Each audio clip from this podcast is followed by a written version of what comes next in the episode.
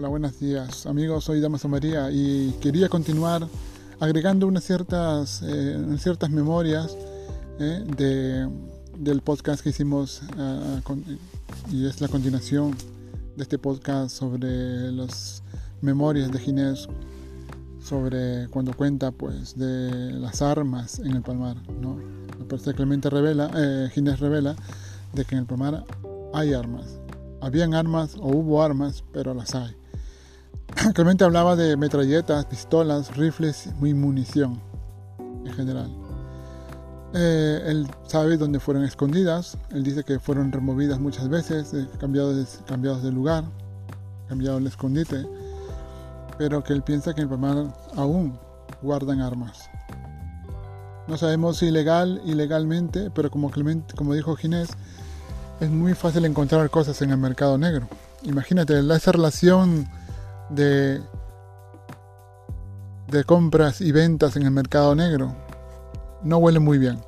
Que una iglesia supuestamente de Dios tenga que comprar cosas ilegales en el mercado negro y que sus líderes lo sabían, lo sabían muy bien y trataban con mucha naturalidad con todo esto.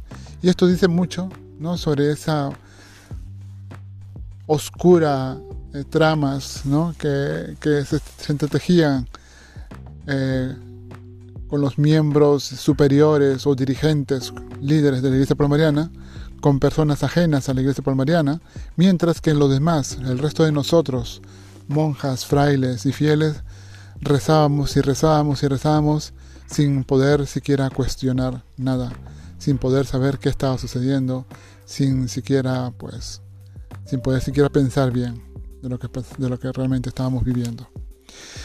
El hecho es que una noche Clemente, pues al llegar nosotros de la, del Palmar y comer y, irnos a comer, Clemente estaba parado en su, en su ventana eh, oyendo la, la, lista respectiva antes de, de, la cena, cuando de, pronto Clemente, en un estado paranoico extremista, pues Clemente grita, ¿quién eres? ¿quién eres? Por Dios, ¿quién eres? Padre Isidoro, grita Clemente. Padre Isidoro, hay alguien aquí parado en la puerta, en, el, la puerta, en esta puerta. Por Dios, ¿quién eres? ¿Qué quieres? ¿Qué quieres? Por Dios. Para Ezequiel, para Samuel, subir, subir, traer la pistola, traer la pistola. Gritó Clemente dos veces. Y recuerdo muy bien esa noche y creo que todos para el Braulio, para el liceo, o, mucha gente que está aún dentro puede recordar aquella noche. Saca la pistola, decía Clemente. O sea, yo me quedé pensando, pistolas, ¿no? Resulta que el padre Samuel y el padre Ezequiel subieron corriendo inmediatamente a mirar qué pasaba, si había algún personaje que se había colado por las, por las terrazas y no encontraron nada. ¿No? Nada fue un brote paranoico de Clemente, ¿no? Un brote de, sus remordimientos, de sus demonios interiores que le perseguían. Clemente veía a Dios en todas partes y también veía a Satanás en otras partes. En otra ocasión Clemente de pronto cae rodando por las escaleras y se rompe la clavícula. No sabemos si Clemente estaba borracho estaba dormido, estaba despistado. Pero lo cierto es que se lo llevaron al hospital. Y días después, días después del accidente, cuando ya pudo levantarse y a caminar, dijo de que la, lo que, la cosa que lo empujó por las escaleras fue una patada que le dio el demonio o Satanás. Imaginaos, ¿no?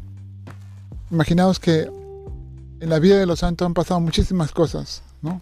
Eh, se leen muchas cosas fantásticas que realmente es imposible de creer.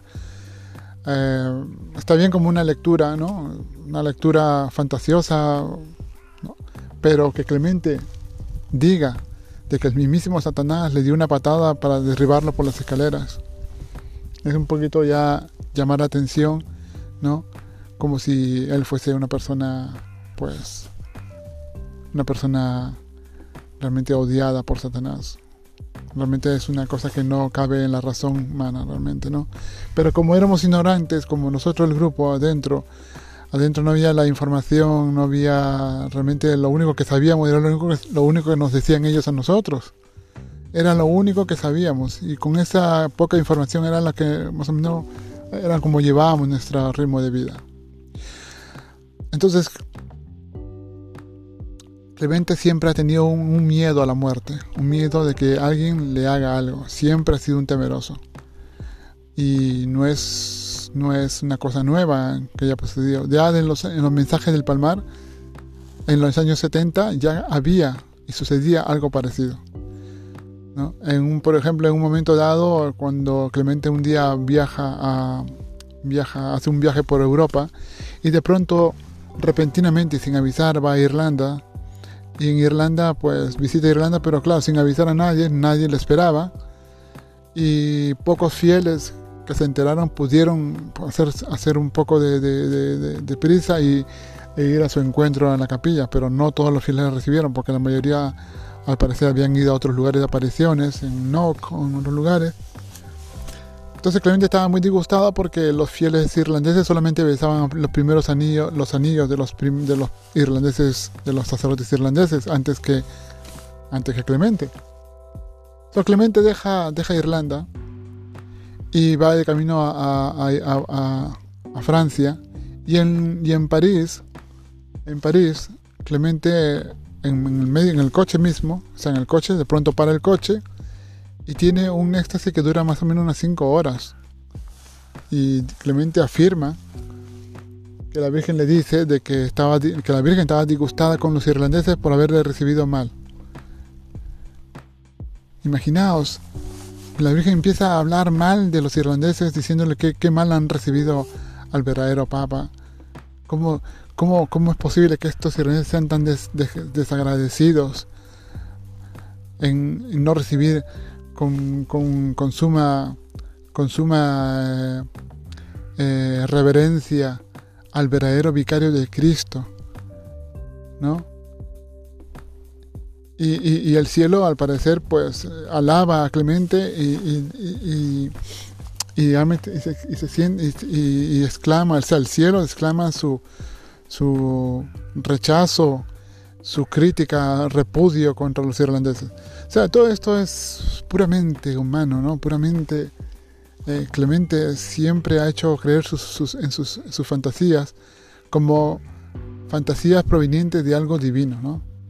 Realmente si, si, Dios fuese como en los mensajes de Clemente es, realmente ese personaje es, personaje es un paranoico, Dios es un paranoico, es un enfermo mental terrible. Eh, Clemente en otras ocasiones también dice, él dice que en el mensaje de Irlanda, cuando llegó a Irlanda, dice que eh, la Virgen le dice de que incluso estuvo a punto de morir al pasar por el norte de Irlanda.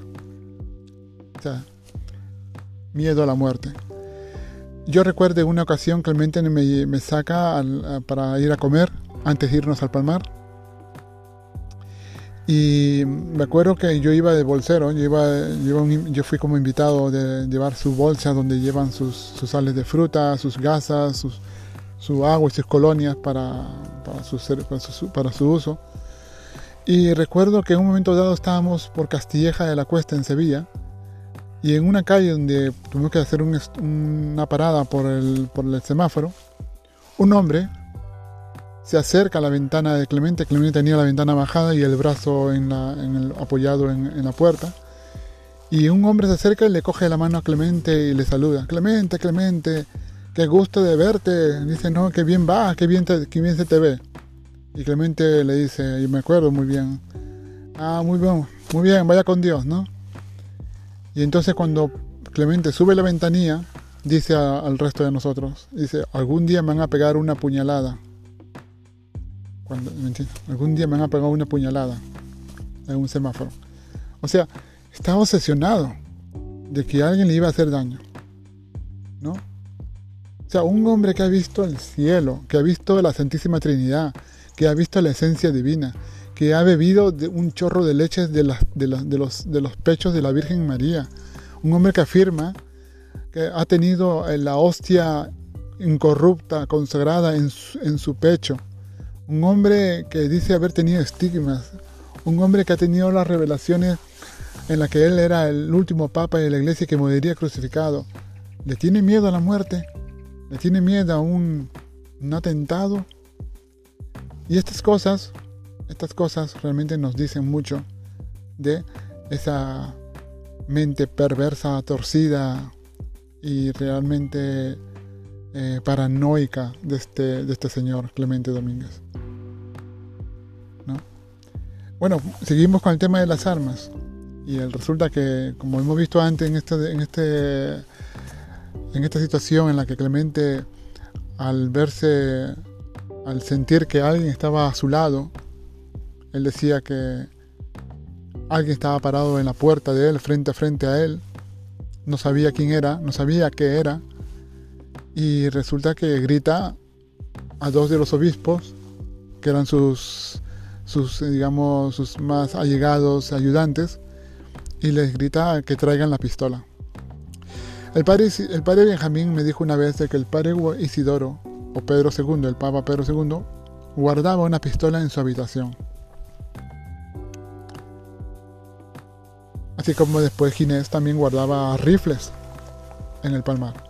De hecho, me acuerdo una vez Ginés ya siendo superior, el tercer superior de la orden, un día me llevó a Sevilla y fuimos a una armería muy cerca del centro de Sevilla para preguntar precios y encargar armas. ¿no? E, él preguntó por, preguntó por, por interesado en comprar al menos dos pistolas de verdad y tres pistolas tronadoras o pistolas de fogueo para poder armar a su seguridad. Él dijo que quería darle algunas pistolas a la, seguridad del recinto y, quería, estaba interesado en comprar. Solo recuerdo de, que estuvimos en la armería, nos enseñaron unos cuantos modelos pero no llegamos a hacer un contrato ni compra ni nada. Simplemente fuimos a averiguar precios y, averiguar qué, es lo que hacía falta para poder obtenerlos. Ahora desconozco si Ginés volvió de nuevo a ese lugar y finiquitó pues la compra. Eh, lo desconocemos. Pero el hecho de que las armas en el Palmar habían y que, y que si Ginés afirma de que las hay y que las hubo, pues realmente eso dice muchísimo, ¿no? De, que esta secta, pues, podría estar guardando armas como cualquier secta del mundo para defenderse en caso de, pues, un allanamiento policial, en caso de un allanamiento eh, o en caso de, que algo, pues, adverso les suceda, ¿no? Y vean ellos amenazados, pues, su estatus. Muy interesante. Muy interesante saberlo y eso lo cuento en mis memorias los cuento porque sé que conviene tener en cuenta esta situación. Sé que muchas personas, no solamente yo, están de acuerdo conmigo, han visto muchos miembros palmarianos, obispos, saben lo mismo que yo, saben lo mismo que hemos, que hemos oído y enterado, y, sabemos, y si Ginés revela de que han habido armas en el palmar, y yo también los he escuchado, entonces es verdad. Es verdad que las hay. Y es verdad que los dirigentes palmarianos lo sabían y lo saben. Así que, nada, tener en cuenta en el futuro por si sucede algo. Y así amigos, veremos que realmente estamos aquí para poder intentar que esta iglesia nunca se vuelva lo que un día hizo este gran eh, falso profeta y líder eh, abusivo como fue eh, Jack Gene Jones, Marshall Applewhite, David Koresh